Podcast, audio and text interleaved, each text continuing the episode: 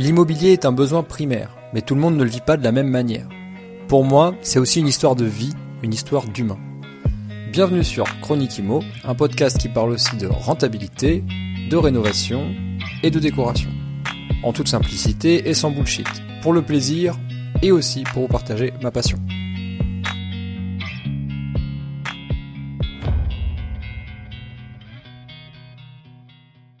Salut à toi, bienvenue sur Chronique Imo. Un épisode un petit peu particulier aujourd'hui puisqu'on va parler de quelque chose qui est dans l'air du temps, on va dire quelque chose qui est très très frais. C'est euh, le fameux tour de vis du HCSF. Donc si tu es investisseur, tu sais de quoi on parle. Le HCSF, c'est la fameuse autorité qui, euh, qui contrôle euh, la façon dont les crédits immobiliers sont acceptés ou pas, d'ailleurs par les banques privées. Et cette, cette autorité, elle est là pour leur dire un petit peu ce qu'ils doivent faire. Bon bref, on va rentrer dans le détail dans quelques minutes. En gros, l'idée, c'est de faire un épisode productif, à savoir, à la fin de cet épisode, qu'on va tâcher de faire le plus euh, concis possible pour que ça soit pas trop euh, dur à digérer. Mais à la fin de cet épisode, tu censé avoir des, clés pour réussir à faire passer tes financements. Si jamais tu bloqué en ce moment parce que tu as des retours de banque qui sont plus euh, durs que d'habitude, bah, c'est normal et je vais t'expliquer pourquoi. Donc déjà, moi j'ai décidé de faire cet épisode parce que dans les conversations que j'ai entre investisseurs en ce moment, bah, ce qui revient tout le temps, le sujet quasiment numéro un, on va dire, c'est euh, ben, le, durcissement euh, euh, des, accords de, crédit immobilier. Et donc ce durcissement, il est tout simplement dû au fait qu'on est on traverse une période économique un petit peu particulière et que ben, le gouvernement il a une autorité sur ce que les banques peuvent faire même si ce sont des banques privées et il leur fait passer des messages via un, organisme une administration qui fait partie du, gouvernement hein, tout simplement qui est d'ailleurs présidé par, euh, par le ministre de, de l'économie. Donc du coup, ça change ce qu'on doit comprendre sur comment monter son dossier euh, bancaire, et on va décortiquer ça euh, bah, dès maintenant. Alors déjà, qu'est-ce que c'est que le HCSF Pour faire simple, parce que c'est bien de comprendre ce que c'est avant de, de, de fabuler ce qu'on entend à la télé ou à la radio, etc.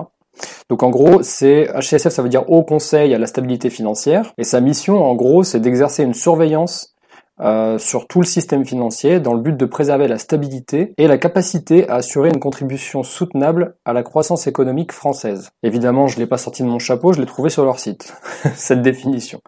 Donc je te laisse regarder sur leur site, c'est très vague, mais en gros ça te permet de comprendre euh, ce qu'ils font et pourquoi ils mettent leur nez dans, les petites affaires des, investisseurs en ce moment. Bon déjà faut savoir que c'est un c'est un organisme qui a été euh, créé pendant la présidence de François Hollande. Donc je sais pas si tu te souviens, François Hollande c'était en tout cas en campagne, euh, il se disait comme étant le, le président des, euh, bah, des moins riches et qu'il allait faire la guerre un petit peu aux, aux grosses entreprises, au CAC 40, etc. Et au final, ben, euh, ça, c'était une de ses premières mesures. Donc c'est pas, ça n'a pas été légiféré, c'est juste un, organisme. Donc ça veut dire qu'ils ont créé une administration à part entière et, et elle est là pour analyser et donner des indications. Donc voilà, ça c'était au début de son mandat.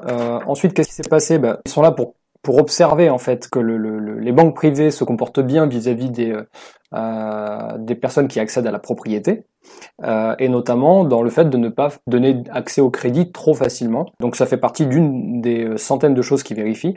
Mais par exemple, ils vont auditer certaines banques sur bah, les crédits immobiliers, et, et c'est notre gros sujet du moment. Bon, déjà, ce qu'on observe, c'est que la France, elle, elle emprunte beaucoup plus que ses voisins en Europe. Hein. Ça, c'est en termes de stats, c'est impressionnant. On représente 38% de la croissance du crédit immobilier en Europe, juste la France. Donc sur 27 pays, euh, ça fait un gros morceau. Après, moi, j'ai, euh, de par mon histoire personnelle, je voyage en Europe dans différents pays et, euh, et beaucoup l'Italie, et je peux, je peux vous assurer qu'effectivement, la France, c'est vraiment un ovni en Europe.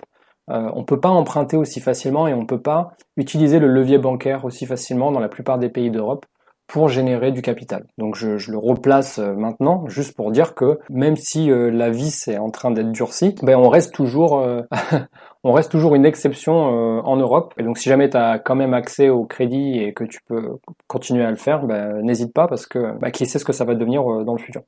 Donc l'endettement en France croît tout le temps, et ce depuis les années 80. L'endettement, il ne fait que progresser, il ne descend quasiment jamais. Juste à la fin des années 2008-2009, euh, ça a commencé à descendre et ensuite c'est reparti en flèche encore. En 2011, c'est reparti. Euh, depuis 2011, ça ne s'est jamais arrêté, donc l'endettement croît, mais le surendettement décroît. Donc ça, c'est une bonne chose en termes de stats. On se rend compte que depuis euh, avril 2019, le surendettement est en chute libre. Donc ça veut dire que quand même euh, en termes de, de gestion euh, économique, les ménages s'améliorent. Voilà, donc évidemment, on connaît tous des gens dans notre entourage qui euh, galèrent avec avec l'argent, mais encore une fois, ça c'est des statistiques de masse. Voilà, on en tient compte pour les recommandations qui sont données aux banques derrière. Donc le HSF, il se rend compte de ça, il se rend compte que l'endettement croît, mais que le surendettement décroît. Donc il veut quand même faire attention que les ménages ne s'endettent pas trop sur l'immobilier. Maintenant, ils sont quand même dans les notes qu'ils font passer, ils font quand même bien la différence entre les crédits immobiliers, donc la dette saine en quelque sorte, et les crédits conso et tout autre type de crédit euh, qui sont euh, un, peu plus à risque, voire même beaucoup plus, et sur lequel ils donnent aussi des recommandations. Sauf qu'on n'en entend pas parler parce que ben, euh, la, communauté de ceux qui font des crédits conso n'a pas le même, le même pouvoir de parole que la communauté des investisseurs ou de ceux qui font des crédits immobiliers. Donc du coup, on en entend forcément plus parler mais je peux vous assurer que dans le même temps, il y a beaucoup de crédits à la consommation qui sont pas euh, euh qui sont pas euh, validés en banque parce que ben, les dossiers sont considérés comme étant plus à risque comme étant dans le pourcentage de ceux qui peuvent tomber dans le surendettement. Donc du coup, on revient à nos petits moutons. Euh, 2013, création du, du HCSF, euh, et ensuite 2019, premier tour de vis médiatique.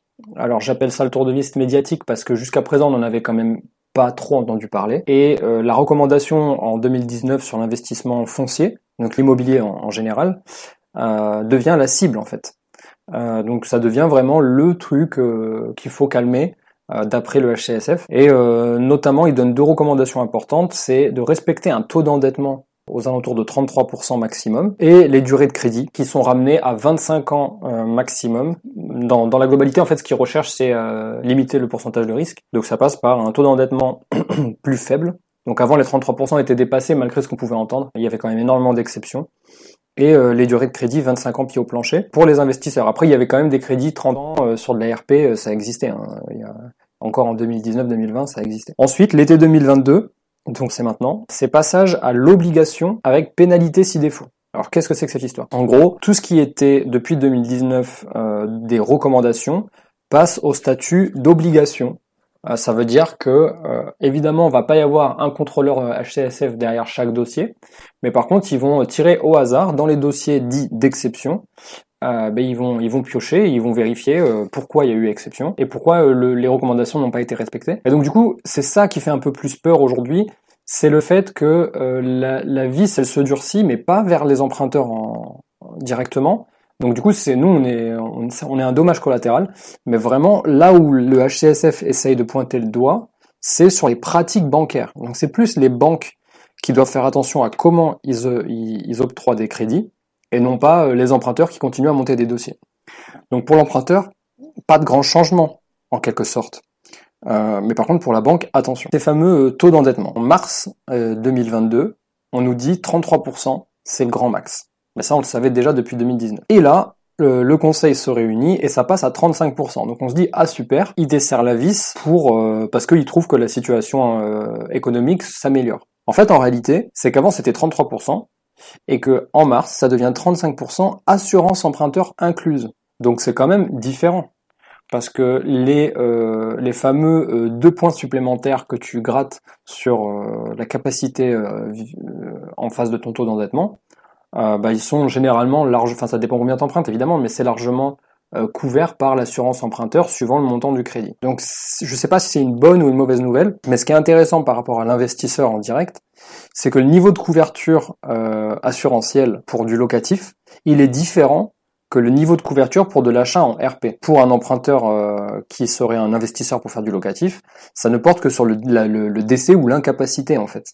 Donc les assurances sont plus chères en RP que en locatif, l'assurance emprunteur. Ça je sais pas si tu le sais.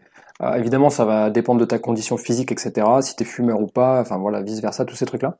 Mais en gros, la, capacité euh, d'emprunt, maintenant vu qu'elle prend en compte aussi l'assurance emprunteur, à 35% maximum, eh ben du coup, peut-être qu'un dossier pour acheter ta résidence principale pour ta famille, ta maison, peut-être qu'il passera pas, alors qu'un petit immeuble de rapport ou n'importe quoi d'autre en locatif, ben ça passera, tout simplement parce que ton assurance elle est moins chère et que du coup ça te fait passer sous la barre des 35%. Donc ça c'est une petite, euh, un petit tip que je te donne.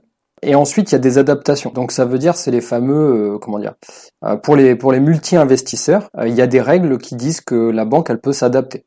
Donc si elle veut vraiment faire passer euh, ton dossier, elle le pourra, hein, elle, a toujours pu, parce que la, la banque privée, elle est souveraine euh, dans ses choix, hein, dans ses dossiers. Mais attention, euh, car les contrôles vont porter sur les exceptions justement.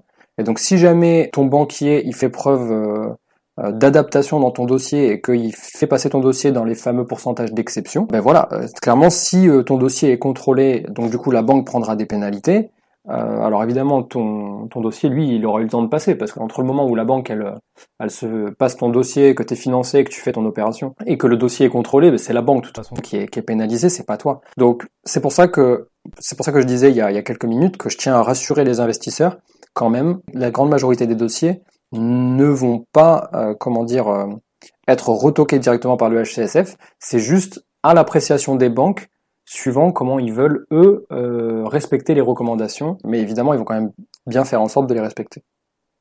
Ensuite, on entend beaucoup dire que la solution pour pour euh, dans le, le, pourcentage, euh, les, fameux 35% du coup maintenant, 35% euh, d'endettement, pour ne pas passer au-dessus, ben en fait, il suffit d'emprunter en SCI. Donc ça serait la solution miracle.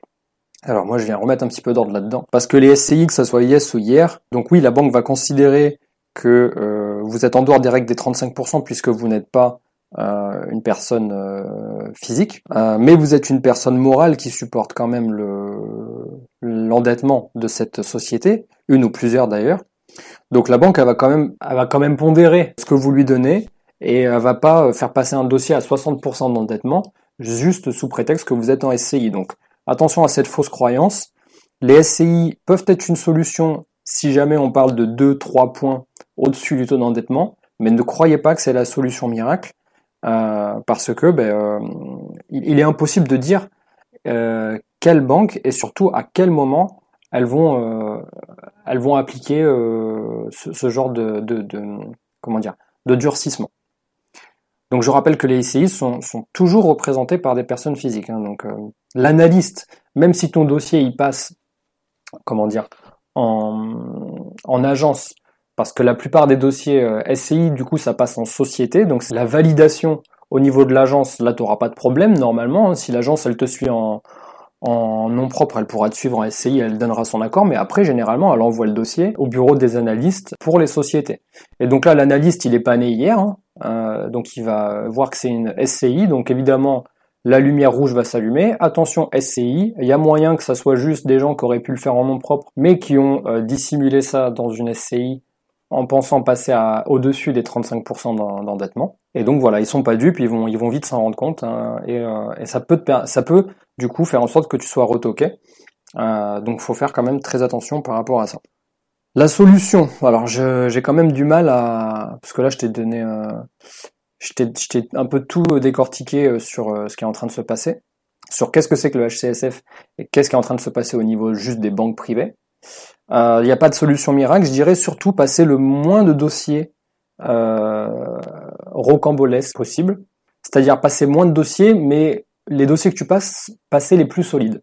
Donc peut-être qu'avant, ça te prenait euh, quelques jours à trouver une bonne affaire, à faire ton offre et à signer ton compromis. Aujourd'hui, je vais te dire, fais plus attention aux dossiers sur lesquels tu vas. Essaye d'aller chercher les dossiers les plus rentables. C'est-à-dire que si avant, tu te contentais de 7, 8, 9% de rentabilité, parce que c'est des trucs qui se trouvent dans la région où tu cherches, bah aujourd'hui je vais te dire, sois un peu plus dur avec toi-même et essaye d'aller chercher des, euh, des projets où tu, tu vas dégager du 10, 11, 12%, tu vois. Si tu étais euh, dans la tranche euh, inférieure, bah essaye d'aller chercher 2 à 3 points supplémentaires. Pourquoi? Parce que ça fait de toi déjà un dossier plus solide, un dossier plus rare pour le banquier. Donc le banquier, il a l'habitude de les de dire oui ou non. Hein. il voit les dossiers et lui, peut-être qu'il se dit, bon, bah, à 6%, on, on finance pas. Euh, par contre, si jamais tu arrives à sortir un truc à 10% ou à 11%, bah, il y a peut-être plus de chances qu'ils se disent, ah, tiens, celui-là, il sort du lot. Euh, je serais peut-être plus à même de faire une exception dérogatoire sur ce dossier, puisque bah, la rentabilité, elle est, elle là, elle est en face. Quoi. Le deuxième tips, euh, c'est clair que c'est quelque chose que moi, je préfère pas faire, mais je me rends compte qu'en ce moment c'est le, c'est devenu la case obligatoire, c'est euh, ben, venir avec de l'apport. Malheureusement, euh, je suis un pro euh, zéro apport, mais là vraiment je te le dis, même moi sur mes deux derniers dossiers que je suis en train de faire passer, il y a de l'apport. Euh, donc c'est même plus un truc où je discute. Je fais passer tous les frais bancaires, frais de courtier s'il y a un courtier. Enfin, je fais vraiment passer tous les frais en apport. Ainsi que les, frais de notaire évidemment. Ça permet de rassurer d'une part euh, le vendeur parce qu'il se dit bon bah c'est pas du 100% euh, financé et, et, et, la banque elle se dit bon bah au moins il, il finance les frais et nous on prend le risque que sur le foncier. Et ensuite je dirais le troisième point euh, qui est peut-être euh, assez négligé aujourd'hui quand tu vas chercher un financement, tu as un peu l'impression d'être en comment dire en, position de force parce que c'est toi qui es capable de créer du, du cash flow, etc. Donc tu vois ce que je veux te dire, tu es un peu en position de force. Du coup là, ça serait de venir avec euh, peut-être avec un peu moins de conviction et de proposer beaucoup de contreparties. Donc là, je dirais, euh, en guise de troisième tips, venir avec des contreparties qui n'ont même pas été proposées jusqu'à présent. Euh, donc ton banquier t'en a jamais parlé. Donc si tu as déjà une assurance vie, ben, propose-lui de, de la fermer ailleurs et de l'ouvrir chez lui. Exemple.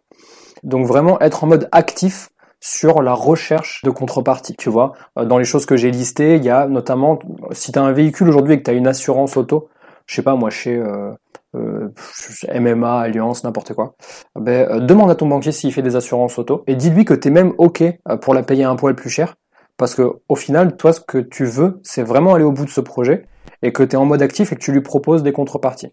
Donc je dirais en 1, passer moins de dossiers mais plus solide. En 2, venir avec de l'apport au minimum pour les frais, donc frais bancaires, frais de notaire et frais d'intermédiaire s'il y a des intermédiaires, et venir avec en mode actif sur les contreparties que tu peux lui proposer. Euh, donc c'est et venir avec au minimum trois contreparties.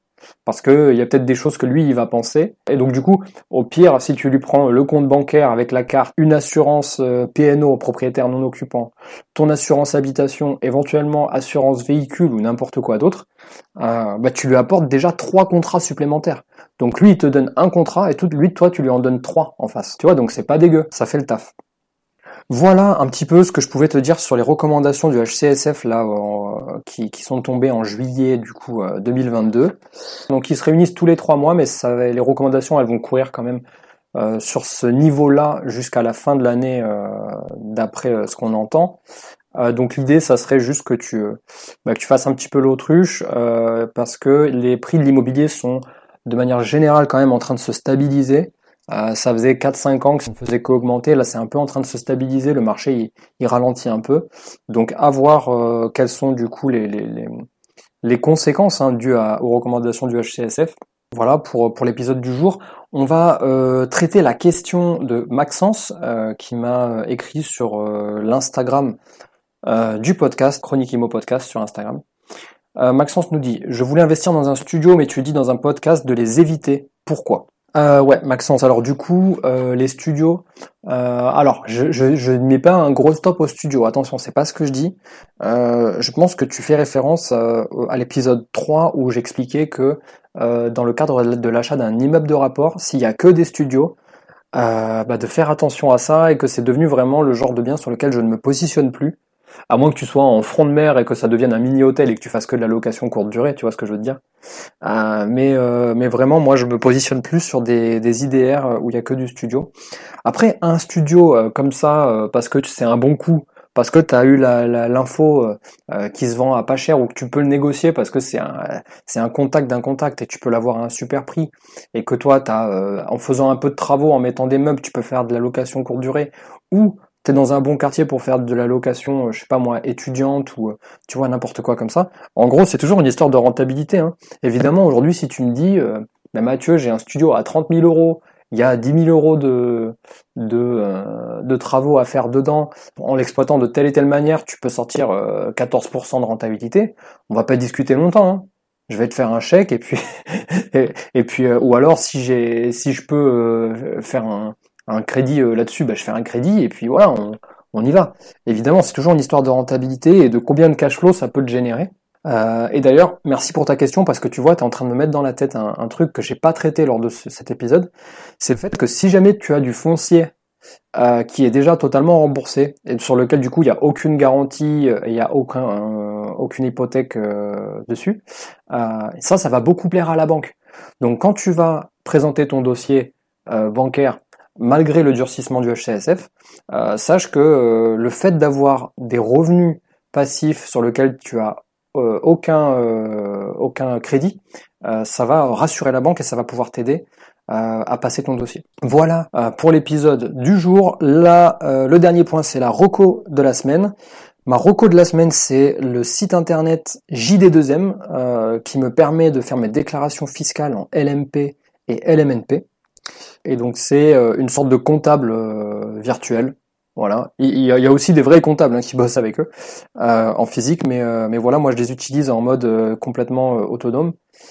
Voilà, ça fait ça fait plusieurs années que je fais mes liasses avec eux et ça se passe très bien. Donc je vais te mettre un lien dans la description si ça t'intéresse, si tu viens de te lancer ou même que tu, tu fais un petit peu à la mano toi-même ta liasse fiscale ou que tu passes par un comptable et que tu as envie d'en changer, bah moi je conseille JD2M, j'aime beaucoup.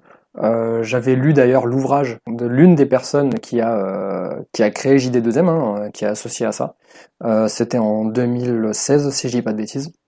Et c'est un peu comme ça que j'ai que j'ai décidé de passer par eux. Donc il y a un gros capital confiance et, euh, et j'ai jamais eu aucun problème. Voilà pour la Roco, je te dis à bientôt dans un prochain épisode. Salut